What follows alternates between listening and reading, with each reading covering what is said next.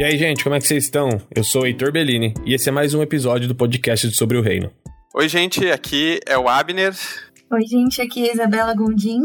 Hoje a gente vai falar de um tema muito interessante, muito legal e talvez um pouco nebuloso para alguns de nós, que é a escatologia. Talvez você nem conheça essa palavra, talvez você saiba, mas não se interesse em estudar. Existem muitas pessoas que, por conhecer escatologia e por saber o que significa, têm medo de falar sobre isso, de tratar sobre isso, ou até mesmo de se aprofundar a respeito.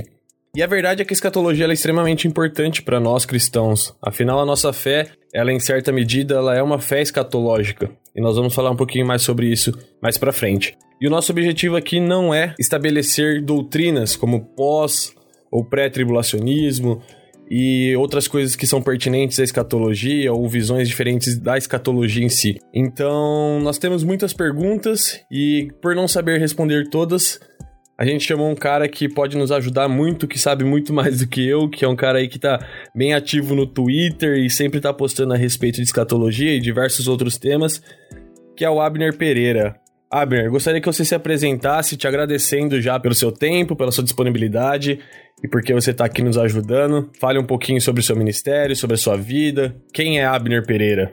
Então, Heitor, muito prazer, cara, estar tá aqui com vocês, né, contigo, com a Isa também. E esse é um tema que, assim, já faz muito tempo que tá no meu coração. Eu desde a adolescência fui atraído, né, por sempre que me interessava era, eram mistérios, eram curiosidades. E eu acho que, em certa medida, todo mundo que se aproxima da escatologia tá ali meio que pra entender esse mistério, né? Ter essas curiosidades é, respondidas. Então, desde muito tempo que eu gosto disso, gosto de teorizar. E eu fui, então, né, fisgado pela escatologia por causa disso. Ainda que, na medida em que a gente vai se aprofundando em escatologia, a gente vai vendo que não tem nada a ver uma coisa com a outra, né? Não tem nada a ver com apenas responder curiosidades ou mistérios e muito menos ficar teorizando, né? A gente vai ver que é muito mais profundo e muito mais muito mais sério, assim, né, o, o assunto e tem um, uma, uma implicação, assim, na nossa vida bem, bem forte. Mas eu, assim, né, desde cedo gostava disso, gostava de mistérios. E aí,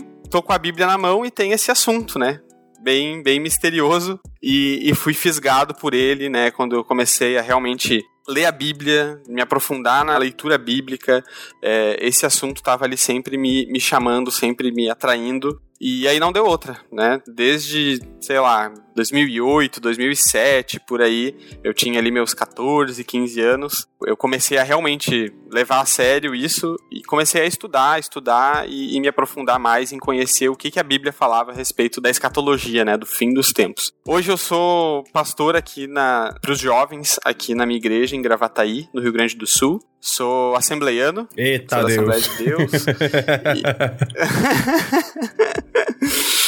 e tenho tido aqui um, um, um, trabalho bem legal aqui, com um grupo bem expressivo de, de jovens. Já faz dois anos que eu sou o, o, líder principal aqui, junto com uma equipe de líderes também, mas que eu lidero, tô na linha de frente e, e tenho tentado trazer também esse assunto para cá, tenho tentado trabalhar com os jovens aqui, com a igreja. Ontem mesmo eu estava pregando no, no, culto de ensino da igreja, de forma culto geral, assim, né, de toda a igreja, e era sobre esse assunto. Então tá, tá bem legal aqui e, e eu tô conseguindo trazer, assim, né, aos poucos esse, esse assunto bem importante para a igreja como uhum. um todo. É um assunto que tá bem. Acho que até a semana passada tava mais em alta, principalmente no Twitter. Você que, assim como eu, tá sempre no Twitter. No semana passada a gente viu uma discussão bem grande sobre escatologia e uns defendendo o estudo, outros falando que não é tão necessário assim. a gente vai passar um pouquinho sobre isso mais pra frente.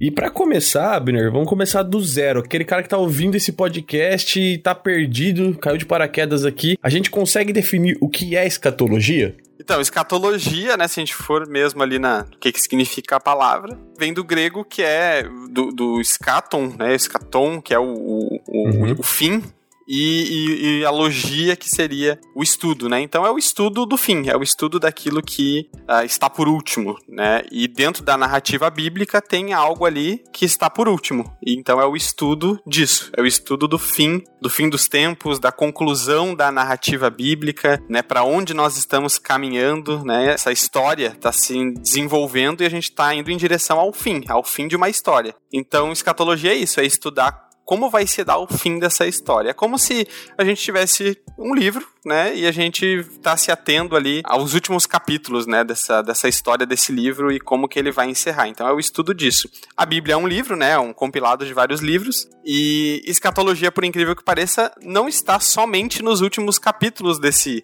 desse grande livro, desse grande compilado de livros, mas a gente pode ter dicas do que que a gente pode esperar desse fim por toda a Bíblia. Então toda a Bíblia, de certa forma, ela é escatológica porque a gente consegue pescar nesse quebra-cabeça, já que é um compilado de livros, né, não é um livro único, dicas do que, que vai acontecer no fim tá espalhado por toda a Bíblia, por todos esses livros. Então escatologia é isso, é estudar toda a Bíblia com esse olhar do que, que ela fala sobre o fim dos tempos.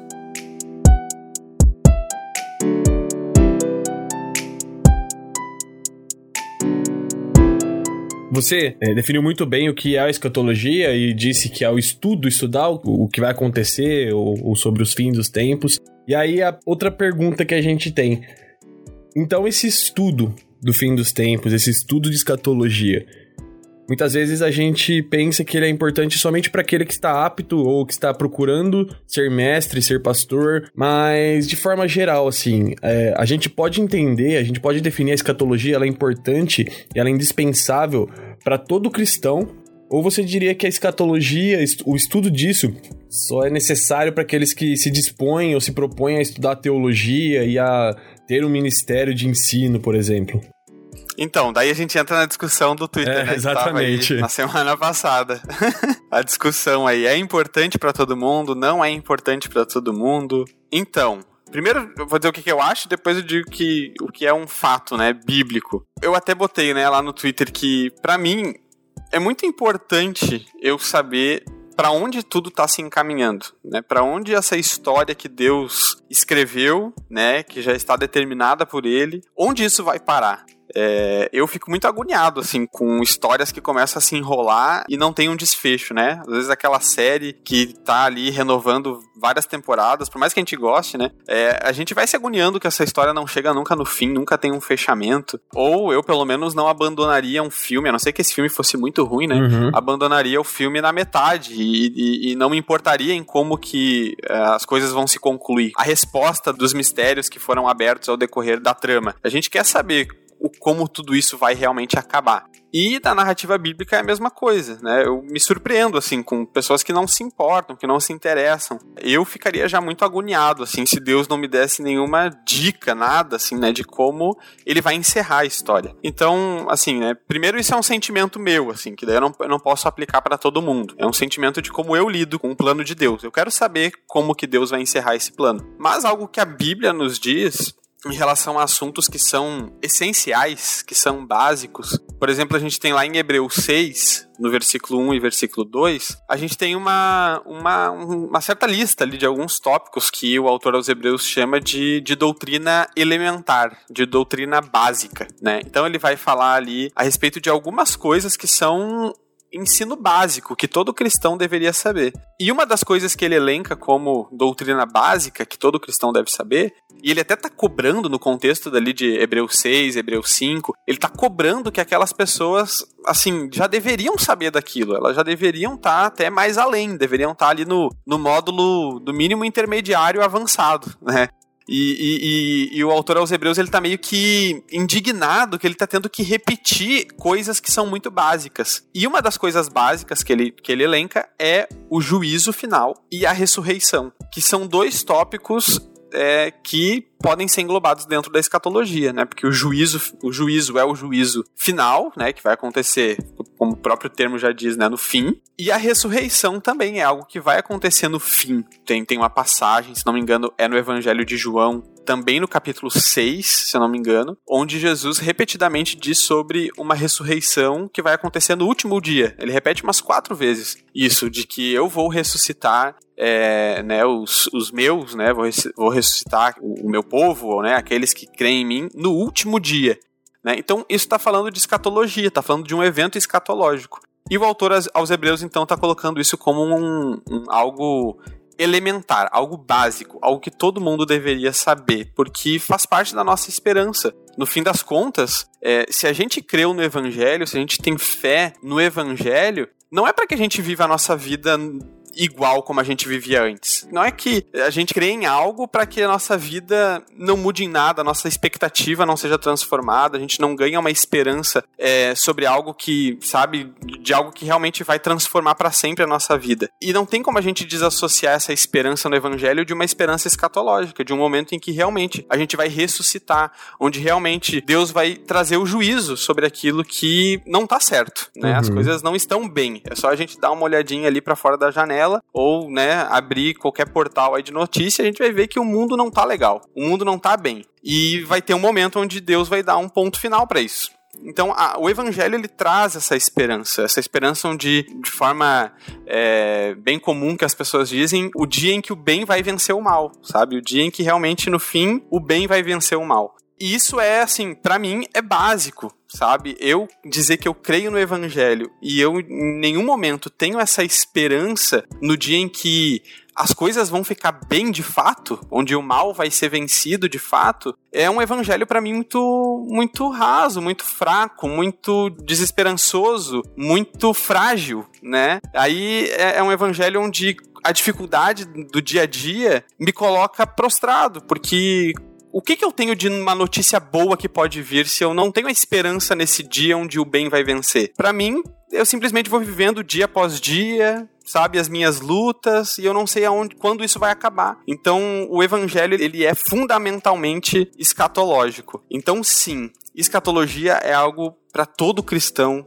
ter ao menos essa esperança, ele ao menos tem que pensar. Né? Quando a gente fala que escatologia é algo fundamental para todo cristão, não quer dizer que todo cristão precisa decorar todos aqueles termos né, do, do estudo da teologia, é, que ele tem que saber de cor, todas essas vertentes, mas que ao menos, pelo menos, todo cristão tem que ter uma esperança escatológica do dia em que Jesus vai resolver todo esse problema que o pecado trouxe, todo esse problema que a própria humanidade trouxe. É, é fundamental. Sem isso, ah, assim, eu indicaria qualquer outra religião, que eu acho que talvez ela tenha uma, uma esperança um pouco melhor do que simplesmente viver uma vida assim dia após dia acordando e vivendo somente pensando no presente, né? E pensar que a gente foi destinado a simplesmente viver as nossas vidas normais sem uma esperança futura. Outra religião talvez tenha um plano um pouco melhor. E daí se a gente for ver assim, né, a própria orientação dos apóstolos, né, na Bíblia. Então a gente tem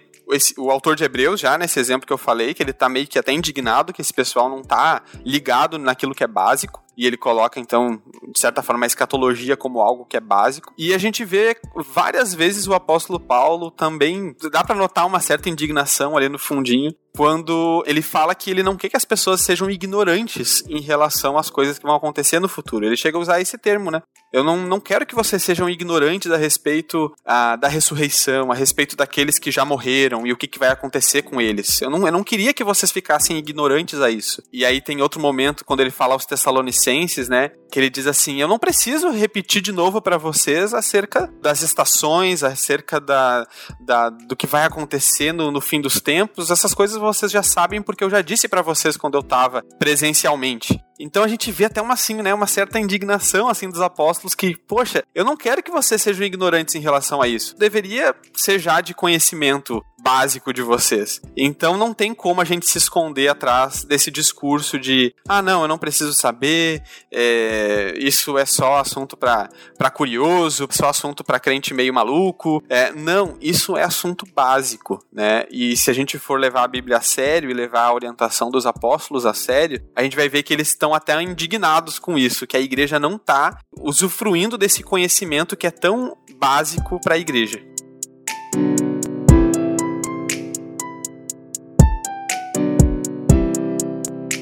Ô, Abner, é, aproveitando que a gente está falando desse assunto de, é, do ensino dentro da, da igreja, né, da igreja saber sobre escatologia, você acha que hoje existe essa falha dentro das igrejas quanto ao ensino escatológico? O que, que você pensa a respeito?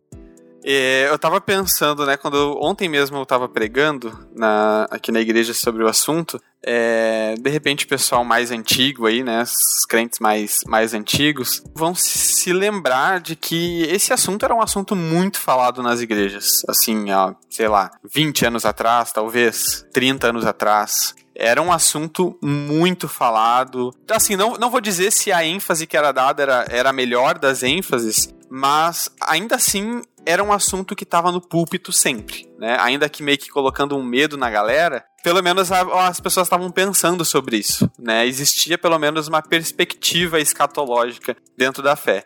E aí a gente vê que de alguns anos para cá deu uma diminuída, assim. A gente não é um assunto que a gente vê muito, né, nos, nos púlpitos, nos, nas pregações, nos sermões de domingo, né? Não é um assunto que a gente está ouvindo muito nos últimos anos. É, ou que a gente ouviu né, nos últimos anos. Eu vejo que está mudando agora. Né? A gente está vendo aí uma, uma crescente, principalmente entre o público jovem, talvez eu possa estar falando dentro de uma bolha do que eu tenho visto no Twitter, né? Mas, assim, a gente tem visto um interesse, a gente tem visto pessoas interessadas no assunto, isso é muito bom. Eu acho que o, o interesse ele já fala muito, assim, ele meio que já pressiona as igrejas a tratarem sobre o assunto, né? Daqui a pouco o jovem tá ali, tá sabendo de coisas que ele tem buscado por conta própria na internet, e aí ele tá ali cobrando seu pastor, né? E aí, a gente vai tratar sobre isso aqui na igreja, né? Quando é que a gente vai falar sobre isso, né? Tô tendo que buscar isso por fora. Então, de alguma forma, isso vai reverberar nas igrejas, né? Vai desembocar de alguma forma nas igrejas falando sobre esse assunto. E eu vejo um, um, uma crescente, sim. É, e isso me anima muito. Isso me anima muito e eu vejo até de forma assim como uma provisão divina para esse tempo assim. Eu vejo Deus derramando algo novo para esse momento onde esse assunto está vindo à tona de novo e a gente precisa aproveitar isso, né? Aproveitar essa onda do espírito aí de que a igreja está clamando por isso, os jovens estão clamando por isso e a gente tem que corresponder, né? Trazendo um ensino sólido, um ensino maduro sobre esse assunto não é o, o, ainda o ideal, eu vejo ainda muita, muita defasagem, muita falta de tratar com seriedade sobre isso, mas eu tô vendo com bons olhos esse, esse interesse de novo sendo despertado. O que eu vejo aqui, pelo menos na galera que a gente tem mais contato, assim, é que, de maneira geral, ainda falta esse anseio, essa vontade de estudar. E eu acho que a pandemia ajudou muito nisso, cara, porque a gente tava vivendo um período de uma igreja focada em algumas coisas, e a pandemia veio tirou a gente de dentro do templo, colocou a gente todos sob um risco iminente de morte e de perder familiares. E aconteceu comigo e aconteceu com muitos que eu conheço, de a gente se ver no meio da madrugada orando e falando assim: Deus, a gente precisa realinhar o nosso foco, realinhar o nosso estudo, realinhar a nossa expectativa. Porque tudo que a gente colocava de expectativa em coisas terrenas, e a gente vai até falar sobre isso mais para frente, a gente percebeu que pode se esvair do dia para noite. Então, eu acho que a pandemia veio para ajudar, abrir os nossos olhos com relação a isso, e, e muitos estão buscando o estudo do, dos fins dos tempos até por, por esse motivo. Mas o que eu noto muito, cara, é que assim como eu há alguns anos antes de começar a estudar teologia, começar a de fato buscar estudar para saber se aquilo que eu criei eu estava crendo por ter sido ensinado daquela maneira, por estar acostumado a crer daquela maneira, ou se eu cria porque era uma convicção minha. Então eu fui ler manual de escatologia e eu percebo que a galera se acostumou muito a ouvir a determinada linha e o que acontece muito, cara, não sei se você percebe isso aí também no teu meio, mas acontece muito que a pessoa por ser de determinada denominação, ela acaba tomando para ela a crença da denominação e ela nem mesmo se preocupa ou tem o interesse de ir atrás para saber se é aquilo mesmo que ela crê e comparar aquilo com a Bíblia e ver se aquilo faz sentido para ela. Sim, é. Tipo assim, ah, eu creio nisso porque eu ouvi de um pregador que eu gosto muito, e aí, né, eu simpatizo com ele, e eu não, né, não, não tenho filtros em relação a essa pessoa, ou meu pastor, né, simplesmente é algo de, de tradição, e as pessoas se escandalizam, né, quando alguém tem uma, uma interpretação diferente, né, como se, meu Deus, é heresia porque eu aprendi dessa forma, e tudo que é diferente da forma como eu aprendi é, é heresia, né. É, eu não posso mais ficar nessa igreja se eu crer diferente, né. é, eu mesmo, cara, venho de uma Assembleia de Deus, né? E a Assembleia de Deus tem por tradição crer em várias coisas dentro da escatologia que eu, quando fui por conta, né, ler a minha Bíblia e querer saber o que que a Bíblia, ela mesma, o que que ela tem para me ensinar, eu vi que algumas coisas não fechavam tanto com aquilo que eu tinha ouvido dos púlpitos, né, ou que a, a talvez até aquelas pessoas que pregavam nos púlpitos pregavam porque também tinham ouvido, né, por tradição de outras pessoas. Então rola muito isso, mas eu, eu sou tipo uma testemunha viva de que tem, tem esperança.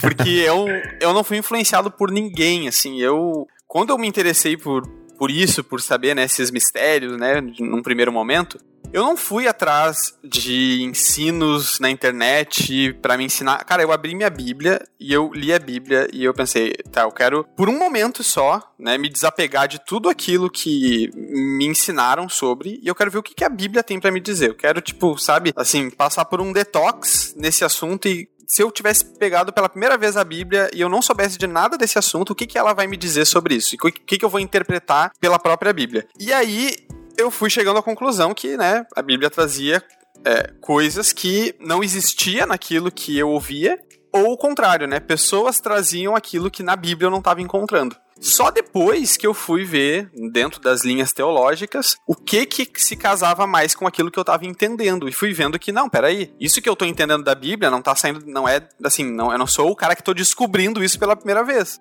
né, existia uma tradição gigantesca de pessoas que também leram as suas Bíblias e perceberam da mesma forma aquilo que eu tô percebendo aqui, tô lendo agora por, por conta própria. E eu não tive influência nenhuma de ninguém, ninguém me induziu, ninguém, eu não tive nenhuma pessoa que me influenciou a trocar de posição em, alguns, em algumas partes. É, foi simplesmente a própria Bíblia, né, me revelando aquilo que ela tem para revelar. Então tem esperança, sabe? Eu acho que é muito interessante isso da gente perceber, o quanto que a igreja precisa ainda melhorar muito, né? Porque, por exemplo, é, as pessoas chegam dentro de uma igreja, igual você falou que alguém nunca ouviu falar, vai pegar a Bíblia pela primeira vez, e aí alguém toca no assunto Apocalipse, é, eu acho que já tem um, um pré-conceito de tipo, uhum. é, ah, não, esse assunto é muito difícil, é, é uma coisa que vai muito além, eu não consigo parar para pensar nisso.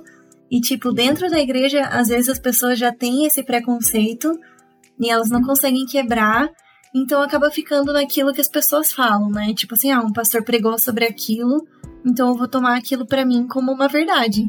E, e, eu acho que se, tipo, a pessoa pensa que se ela for procurar sobre o assunto, ela não vai entender nada, ou é uma coisa muito difícil, é uma coisa muito além. Então, uhum. acho que ainda precisa ser trabalhado isso, né? De tipo, todo mundo tem acesso ao que está escrito Sim. na Bíblia, e hoje em dia, é, todo mundo tem um Google na vida, é, e todo mundo tem acesso a livros que falam sobre isso, autores, uhum. a outros pastores.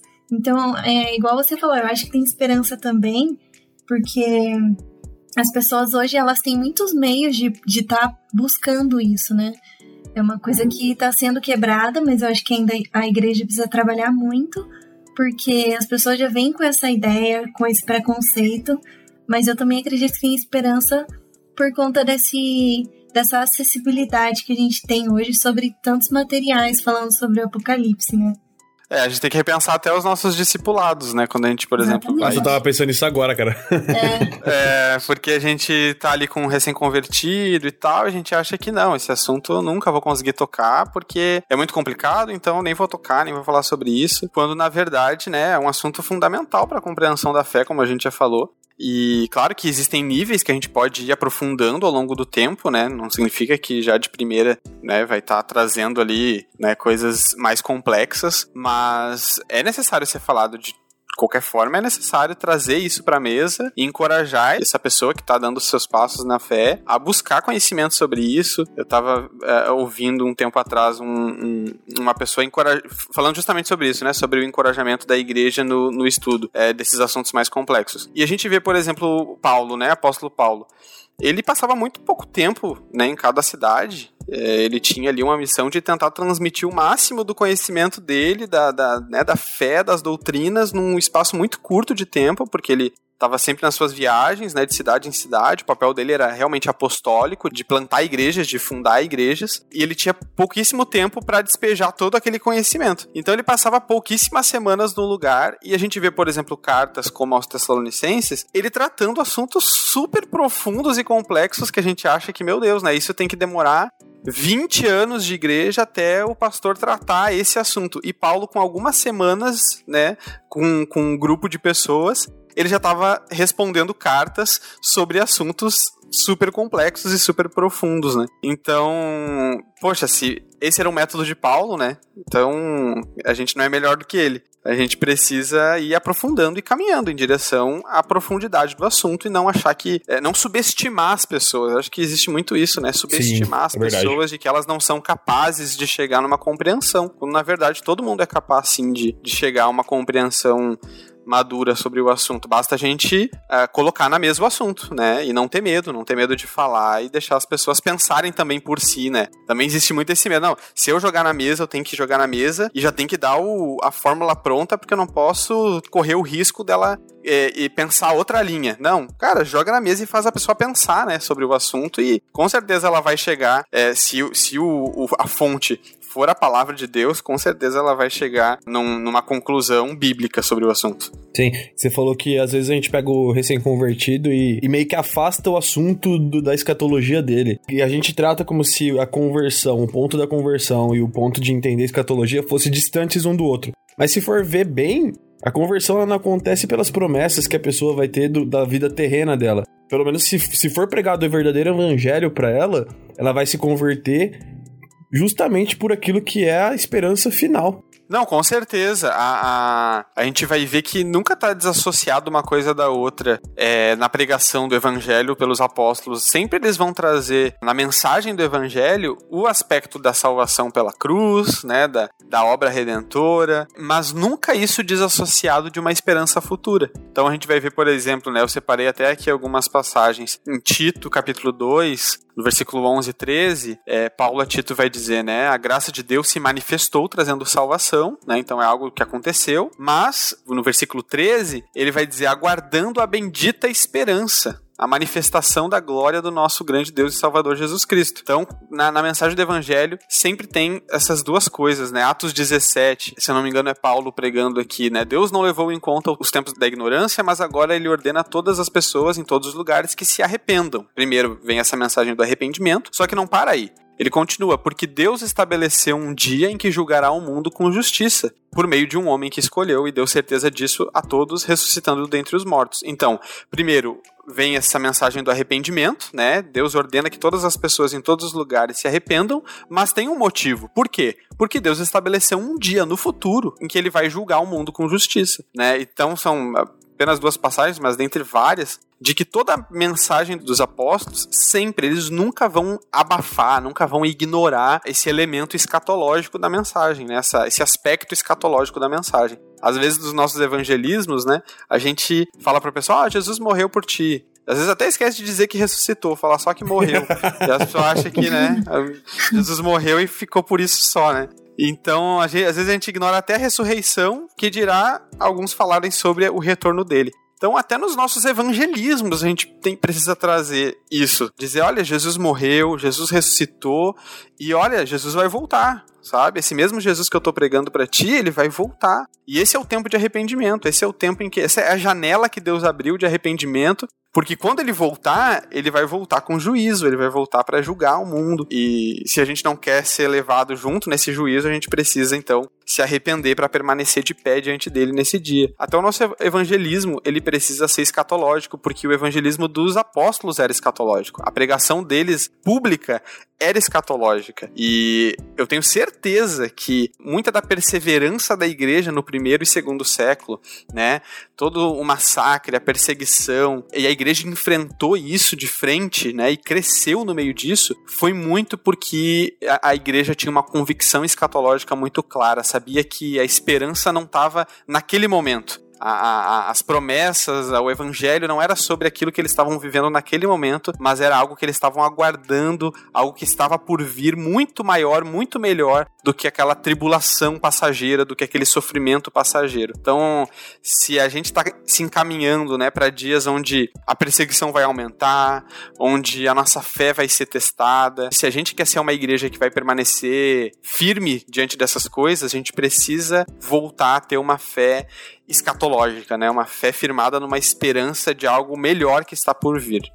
Você tocou num ponto muito legal e eu queria falar um pouco mais sobre isso, cara. A nossa falta de compreensão e a nossa negligência em estudar a escatologia e de entender tudo isso, ela coloca, de certa maneira, a, o nosso foco em coisas terrenas e a gente passa a pregar um evangelho triunfalista. E tem um ponto importante que você falou, que quando a gente não tem a compreensão correta do fim dos tempos e do que vai ser, do que está por vir e aonde está a nossa esperança, a gente corre um risco de negar a nossa fé, de cair em apostasia mesmo. É, uhum. Quem sabe?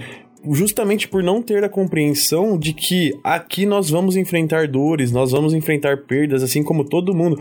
A igreja não ficou imune à pandemia, de maneira alguma. Uhum. É, e não é à toa que os períodos de maior perseguição que vão surgir ainda, né, que estão por vir, Jesus relaciona com uma grande apostasia, um, um esfriamento no amor, a perda da fé, por quê? Porque infelizmente essas coisas vão acontecer, né? As pessoas vão olhar para o presente, vão se frustrar com esse presente, né? Mas por não estarem firmados numa esperança futura, vão acabar cedendo e, e vão preferir se agarrar com o que eles têm, vão se agarrar nesse, nesse presente e tentar viver ele da forma mais confortável que eles puderem, né? Porque não tem nenhuma esperança em algo que ainda pode melhorar no futuro. E aí vão se agarrar em, em algo passageiro para tentar viver no meio de todo o caos que está por vir, tentar viver da forma menos desconfortável possível, né? E se preciso for, talvez até negando a sua fé. Mas ao mesmo tempo, algo que também a, um, o ensino da escatologia me traz muita esperança e quando a gente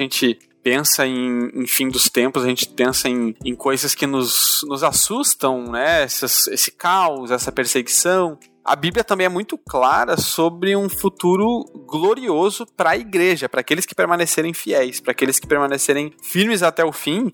Pelo que a gente vê da, da narrativa bíblica, da esperança bíblica, é que a igreja vai viver o seu período de maior maturidade né? Realmente vai acontecer uma peneira. Realmente as coisas vão, vão começar a ficar mais preto no branco. Essa área cinza de pessoas que não estão nem cá nem lá, nem lá nem cá, meio que essas pessoas vão ter que se decidir, né? Em que, de que lado elas realmente estão e, e firmar sua fé.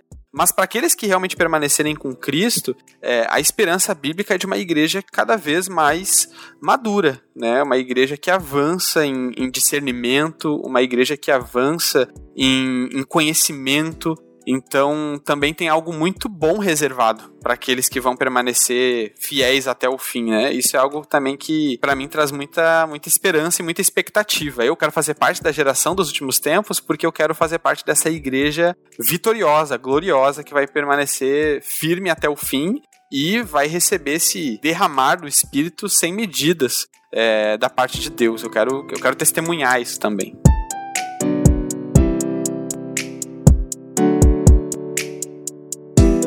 Abner, eu não ia entrar nesse ponto da grande comissão, porque eu acho que, lógico, está totalmente relacionada a grande comissão com a escatologia, com o fim dos tempos, né, com a volta de Jesus. E eu acho que é uma pauta para um episódio inteiro a gente falar da grande comissão. Mas como a gente está com o tempo aqui, eu queria entrar um pouquinho nisso, assim, mesmo que seja de uma maneira um pouco resumida. Eu vejo que falta compreensão da, da galera também, assim, sobre a grande comissão.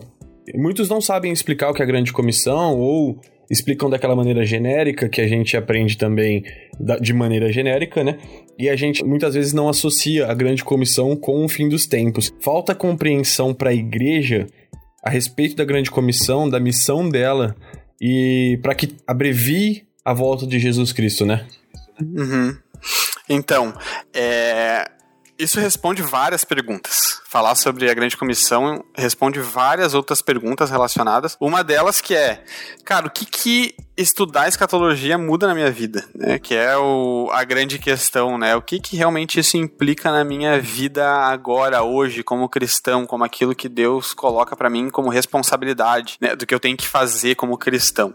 E, cara, grande comissão, quando a gente consegue conectar esses pontos, né, e ver que ela está totalmente atrelada a um entendimento escatológico, isso vai mudar totalmente a forma como eu faço missões, a forma Sim. como eu evangelizo, né? Jesus, em Mateus 24, que é um dos discursos, né, um dos maiores discursos, onde Jesus é, fica centrado nesse assunto, é, tem um versículo muito, muito interessante que ele fala, né, que é, os, os, discípulos perguntam, né, qual é os sinais do fim dos tempos, qual é o sinal da vinda dele, e aí ele responde que esse evangelho vai ser pregado para testemunho a todas as nações e então virá o fim.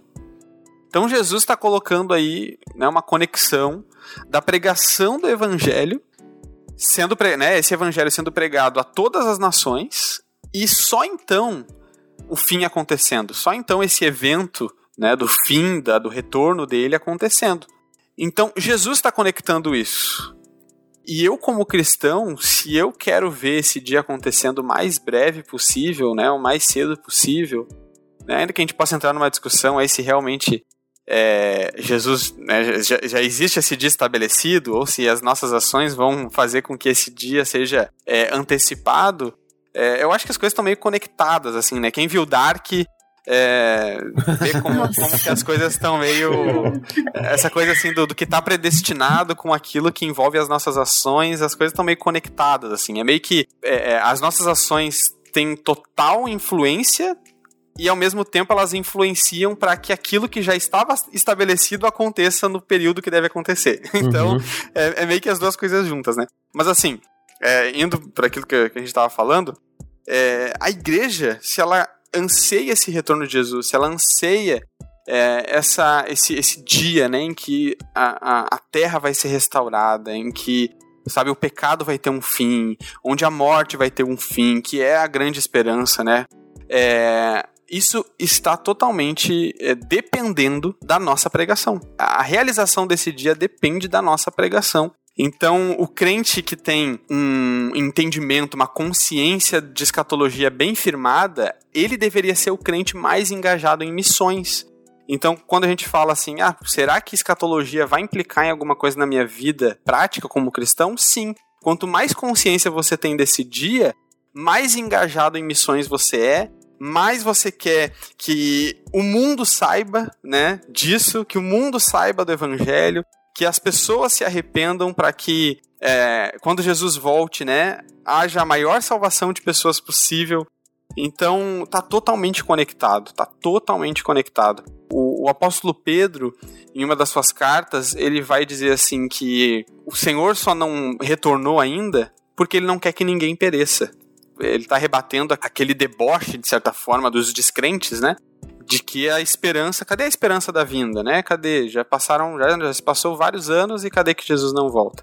E aí Pedro responde dizendo: Olha, se ele não voltou ainda, é porque ele não quer que ninguém pereça, mas que todos sejam salvos, né? Então, claro que isso não está falando de uma salvação universalista, mas de que o Senhor tem desejo de salvar né, o máximo de pessoas. E existe uma promessa muito grande quando a gente lê Apocalipse, que é o que João viu. João viu representantes de toda a nação, de toda a tribo e de toda a língua.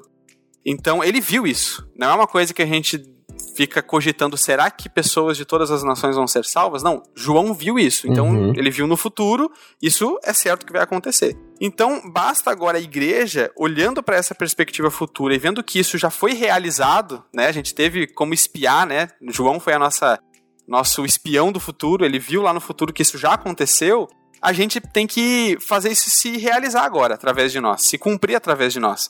Então, cabe à igreja agora é, anunciar esse evangelho para que haja salvação dentre todos os povos, todas as nações, todas as tribos, todas as línguas. Por quê? Porque Jesus só volta quando isso acontecer. Jesus só volta quando é, houverem representantes de todos esses lugares salvos. Então, é, a grande comissão, o ID, né, o fazer discípulos em todas as nações, está totalmente conectado. Então, se você quer ter mais engajamento em missão e está faltando motivação, é, de repente estude escatologia. é uma boa motivação para você se engajar ainda mais em missões. Né? Talvez você já leu todos os livros de missões é, da vida, né? E ainda tá faltando uma motivação, você quer ainda ter mais motivação para fazer missão, comece a estudar escatologia, que certamente isso vai te incendiar em fazer com que Jesus tenha a recompensa do seu sacrifício, né? Que o Cordeiro tenha a recompensa do seu sacrifício e, e possa haver salvação aí do maior número de pessoas possível antes do retorno dele. E assim, né? É, outra coisa, assim, quando as pessoas perguntam, ah, mas o que, que isso vai influenciar na minha vida hoje, né? Prática, estudar escatologia é, além disso da missão, né, vai depender muito se você encara essa história do retorno de Jesus como um fato, como uma verdade sobre um evento que vai realmente acontecer. Cara, se a gente parar por cinco segundos e pensar, cara, é de verdade, Jesus vai voltar um dia. Sabe? Se a gente parar por cinco segundos e meditar nisso, assim, isso não é só uma historinha, isso não é só um, uma teoria ou só um, uma narrativa fantasiosa. Cara, se eu parar por cinco segundos e ficar meditando, cara, vai ter um dia em que Jesus vai realmente voltar.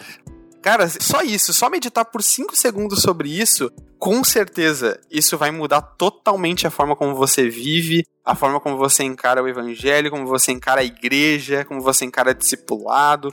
Porque, cara, vai ter um momento em que esse Jesus que você diz servir, que você diz crer, você vai se deparar diante dele de verdade, frente a frente. Os seus olhos vão se cruzar com os olhos dele, sabe? E se você não tiver isso muito convicto, certamente isso vai implicar numa vida cristã é, desleixada, uma vida cristã rasa, né? Mas é quando a gente tem essa convicção muito firme de que, cara, tem um dia em que meus olhos vão se cruzar com os de Jesus. Cara, isso é, é suficiente para transformar totalmente a minha vida de santidade, de busca por devoção, sabe? Isso transforma tudo. E, é, e quando a gente fala de escatologia, é isso que a gente quer que as pessoas parem para pensar. É, é isso que a gente quer que as pessoas se atentem. A discussão no Twitter lá, eu entendo, né, o pessoal que tava dizendo, ah, não, eu não preciso, porque o pessoal tava muito focado em, em nessa coisa dos termos, das linhas, sabe, do estudo teológico e, e sabe, essa coisa mais teórica.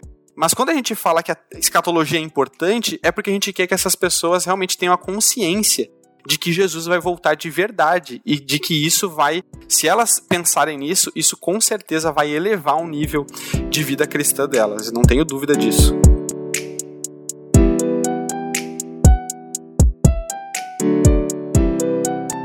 Bom, tendo dito tudo isso, a gente já conversou aqui no off-topic com o Abner para ele voltar um dia, porque é muita coisa pra gente falar, são muitos termos, é, muitas linhas, e a gente pode trazer ele de novo para explicar melhor, para entrar mais a fundo em coisas específicas, mas a gente chega à conclusão de que a escatologia ela é indispensável para nós como cristãos, para nós como igreja, para nós que temos a esperança de que Jesus Cristo um dia voltará. Eu acho que essa tua última fala, Abner, resumiu muito bem tudo que a gente queria ter falado aqui nesse episódio. E eu queria lembrar um texto, trazer um texto só a mais é, da minha parte, acho que é só mais isso, de que tudo que a gente tem vivido, e, o, e a gente já disse aqui né, nesse episódio, de que enquanto nós estivermos aqui nessa vida terrena, nós teremos dores, tristezas, morte, vírus e muitas coisas que todos os outros que são descrentes é, também vivem, mas que a nossa esperança está naquilo que está escrito em Apocalipse 4, 21 que ele enxugará dos nossos olhos toda lágrima, e não haverá mais morte, nem tristeza, nem choro, nem dor, pois as coisas antigas já se passaram. Isso é entender escatologia, entender que nós temos a esperança de que um dia nós vamos habitar com Cristo e que num reino de justiça e de amor e onde todas as coisas serão redimidas. Então, que lindo que é isso, que, que maravilhoso que é a gente se dispor a estudar a escatologia e entender tudo aquilo que há de acontecer para nós, né? E aí eu queria que você fizesse as suas considerações finais aí, Abner, que você deixasse uma palavra de esperança pra galera aí que tá se aventurando em estudar escatologia ou quem ainda não estuda para se encorajar ainda mais. É, então, gente, se você, né, se se interessou a partir desse podcast, talvez foi a sua primeira oportunidade de escutar é, sobre isso. É, ou você tem visto essa onda né, de pessoas falando sobre o assunto e você está receoso, será que eu, que eu surfo essa onda, se eu mergulho nisso ou não? É, eu quero te encorajar, né, é, somando tudo aquilo que a gente já falou, de que com certeza a sua vida cristã vai receber um, um up aí se, se você mergulhar nesse assunto e, e a sua vida de devoção vai ser transformada. É, é, a sua vida hum, de busca pela santidade vai ser transformada e realmente essa esperança vai ser firmada, né? Nos dias difíceis, nos dias de luta, nos dias é, de angústia, nos dias mais né, depressivos, você vai, vai ter para onde olhar, certo? Você vai saber que cara, não é sobre isso que eu tô vivendo agora. Tem um dia marcado na agenda de Deus em que, como o Heitor leu lá em Apocalipse 4:21, ele vai enxugar é, toda lágrima, a morte já não vai mais existir, a dor não vai mais existir, tristeza, choro, nada disso vai existir é, a gente vai ver uma eternidade com Cristo. Então, não tenha medo de mergulhar no estudo da escatologia de forma séria, de forma madura, né? É, buscando pessoas que já estão aí numa caminhada há um tempo, que tem um ministério para apresentar sólido, né? Daquilo que tem construído nessa área da teologia. É, né, não vai embarcar também em qualquer furada aí, né, em qualquer vídeo de, de YouTube aí, de, de pessoas talvez falando sobre o assunto de forma mais, mais leviana, mas busque pessoas que estão aí há um tempo no assunto, né, que tem um ministério aí sólido e tem construído algo bem legal. Eu queria terminar é, citando um, um, trecho de um livro que eu gosto muito. Eu gosto muito das Crônicas de Nárnia, né? Acho que é um clássico aí que todo, todo crente, todo crente adolescente né, já leu. É, se você não leu, você está perdendo tempo. Mas no último livro, que é a última batalha, né, o nome do livro, e na, no, no último parágrafo, no último, nos, nas últimas frases do livro tem algo muito, muito legal que resume bastante assim o que, que a gente pensa quando a gente medita sobre o retorno de Cristo, sobre a eternidade. É, no fim de tudo, né, o Lewis termina assim. Todas as crônicas de Narnia ele termina assim. Para eles, porém, este foi apenas o começo da verdadeira história. Toda a vida deles neste mundo e todas as suas aventuras em Nárnia havia, haviam sido apenas a capa e a primeira página do livro. Agora, finalmente, estavam começando o capítulo 1 da grande história que ninguém na Terra jamais leu. A história que continua eternamente e na qual cada capítulo é muito melhor do que o anterior. Então, é, quando a gente olha para isso, a gente pensa que também para nossa vida é isso que está reservado. É uma eternidade onde o melhor está por vir, de verdade. Né? As pessoas é, não gostam muito dessa frase, o melhor está por vir, mas biblicamente ela é uma verdade. O melhor está por vir porque existe essa eternidade que é muito melhor do que o que a gente vive hoje, uh, reservada para nós. E isso vai ser revelado no retorno de Cristo. É, veio uma passagem na minha cabeça que eu queria compartilhar com vocês, que é Colossenses 3, é, Paulo ele fala justamente sobre nós pensarmos sobre as coisas do alto, né? E no final ele diz pra gente fazer tudo, tudo que a gente fizer aqui na Terra, que seja pensando nas coisas que virão. É, e ele termina o, o capítulo no versículo 23, ele fala assim: Tudo o que fizerem, façam de todo o coração, como para o Senhor e não para os homens, sabendo que receberão do Senhor a recompensa da herança é a Cristo, o Senhor, a quem vocês estão servindo. Então eu acho que isso também é, tem que ser parte da nossa vida, porque a gente vai receber também uma, uma herança sobre tudo isso, né?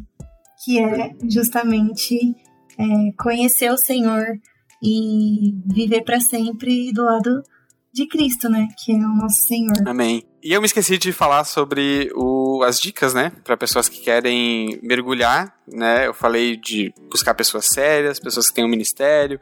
É, e graças a Deus a gente tem pessoas, né, hoje no Brasil, uh, que, que preenchem esses critérios e que têm construído algo muito legal para a igreja e eu tenho uma dica, Abner Pereira.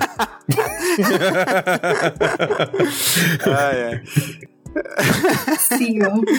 Olha, aqui estou se você. Mas além, né, deste servo menor aqui, uh, tem pessoas que me inspiram muito e que me influenciaram muito, assim, em, em buscar algo nesse sentido, de forma madura. A gente tem pessoas, uma das primeiras pessoas que eu que eu conheci que falava sobre esse assunto aqui no Brasil é o Leandro Vieira. Né, o Leandro Vieira, ele tá, inclusive, é, tá para lançar um livro agora em seguida chamado O Evangelho Completo, onde ele certamente vai tratar sobre o assunto, porque como a gente falou, o evangelho completo ele não está desassociado da mensagem escatológica, né? O Leandro Vieira sabe muito bem disso e certamente ele vai trazer isso nesse livro dele. Mas tem vários vídeos já no YouTube, é, ele inclusive participando com o Douglas Gonçalves lá no Dizascope, falando sobre escatologia, falando sobre reino, falando sobre reino futuro. Então, Leandro Vieira é um cara muito bom, com várias mensagens aí no YouTube é, sobre o assunto. Ah, depois a gente tem o Xará de sobrenome dele, que até onde eu sei não é parente. O Vitor Vieira, lá da base, uh, no, no, em Vitória, Espírito Santo, tem construído algo muito sólido sobre isso. Ele tem um, uma boa relação com o pessoal lá do IHOP, lá de Kansas City. Uh, o, o, o, Mike Bickle, né, que é um pessoal que também é muito, muito excelente no ensino da escatologia e, e, e ele está sempre trazendo conteúdos é, deles também. É, tem a editora né, da Base, a Base Livros, que publica vários livros sobre esse assunto. O Vitor recém publicou um livro de escatologia chamado Escatologia Essencial, então, é um basicão, assim, é um livro de entrada, de introdução sobre escatologia para quem quer mergulhar mais no assunto. Então, você pode buscar também sobre isso. A gente, o Ângelo Basso, que é um nome que tem, né, despontado aí na, na igreja brasileira falando sobre o assunto. Vários materiais dele, vários vídeos no YouTube sobre isso, pregações, né, um pastor, né, tanto Leandro Vieira quanto Ângelo Basso são pastores de igrejas, não é caras que estão lá no, no quarto deles teorizando, né, e e, sem um, uma base ministerial. Né? Eles são pastores de igrejas, eles cuidam de pessoas e a escatologia é uma ênfase da mensagem deles. Então, é pessoas que você pode confiar, né? Pessoas que estão construindo algo sólido. Então, Ângelo Basso é um desses. E, e, esses são os três principais nomes assim que eu tenho uh, de cabeça assim no, no, no, Brasil construindo algo legal e que você pode se inspirar e buscar mais mais conteúdo a partir deles, né? Eles são um, um hub, assim, né? A partir deles você vai ser, ser conectado com várias outras pessoas, porque eles se relacionam com pessoas que também estão construindo algo legal sobre esse assunto, né? Vai nos três e desses três vai abrir uma cortina aí, uma janela para várias outras é, pessoas e fontes é, sobre escatologia. E aí tem a literatura também tá muito boa, né? Ultimamente a gente tem vários livros. A Impacto tá com lançamentos muito bons, Sim, né? A Impacto, a Impacto tem essa, essa ponte aí junto com o Ângelo Basso, né? Tem vários livros livros muito bons. Tem um também de entrada agora, escatologia, que vai ser lançado, que é Tudo Será Consumado. É um livro também de entrada na escatologia. Tá para ser lançado, tá em pré-venda, se eu não me engano. Baita livro. E vale a pena aí também você dar uma conferida e ver se adquire esse, esses materiais.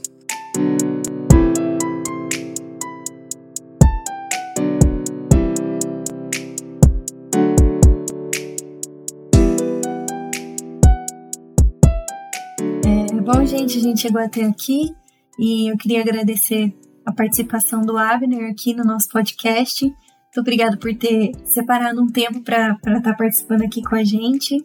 Espero que tenha agregado na vida de quem está ouvindo, é, que tenha despertado também em cada pessoa essa vontade de aprender um pouco mais sobre escatologia. Se você quiser ficar por dentro dos nossos outros podcasts, você pode acessar o nosso Instagram, é blog sobre o reino. E o Abner também. Abner, se você quiser passar suas redes sociais aqui. Então, uh, eu tô mais ativo no Twitter, né? Como o Heitor falou, meu Twitter é abnerbeu, arroba abnerbeu. No Instagram é o mesmo arroba também, abnerbeu. Eu preciso me cobrar pra estar tá mais engajado no Instagram, né? Confesso mas tô, tô tentando, né? Se você tem alguma dúvida, alguma coisa, algo que, né, que você tá pensando sobre o assunto e quer trazer, meu direct é aberto, né? Meu, meu, minha caixa ali de entrada no Twitter é aberta, então você pode uh, chegar e conversar comigo, que eu tô lá para conversar também uh, de forma bem acessível. Então, tanto no Instagram quanto no Twitter, arroba AbnerBeu. E não me cobre, Abner, se depois ficarem procurando você, tá bom? é isso aí, também pra isso. Obrigado de novo pela tua participação, cara, pelo teu tempo. Que Deus te abençoe aí nos, no teu ministério, nos teus projetos e que você continue sendo bênção para a Igreja de Cristo que eu vejo que você Amém. é. Obrigado, Heitor. Obrigado, Isa. Obrigado pela oportunidade de estar falando aqui com vocês, que foi muito abençoador também. Né? Na medida que a gente fala esses assuntos, esses assuntos nos edificam, né? Mesmo a gente falando, a gente vai confirmando ainda mais, né, a nossa esperança. Então, foi muito bom estar tendo esse tempo com vocês conversando. Verdade. E eu queria que você, como pastor, despedisse a gente com uma bênção apostólica aí, pode ser? Olha aí. É, aqui, cara, aqui é assim, não vai cobrar, hein? Então, gente, que, que o amor de Deus, né, a, a graça do nosso maravilhoso Jesus e, e, as consolações do Espírito Santo possam é, acompanhar todos nós e que a gente possa ser nutrido, né, por essa comunhão com Deus em todos os nossos dias até o dia do retorno de Cristo, né? E é para lá que a gente está olhando. Que todos sejam abençoados em nome de Jesus. Amém. Amém.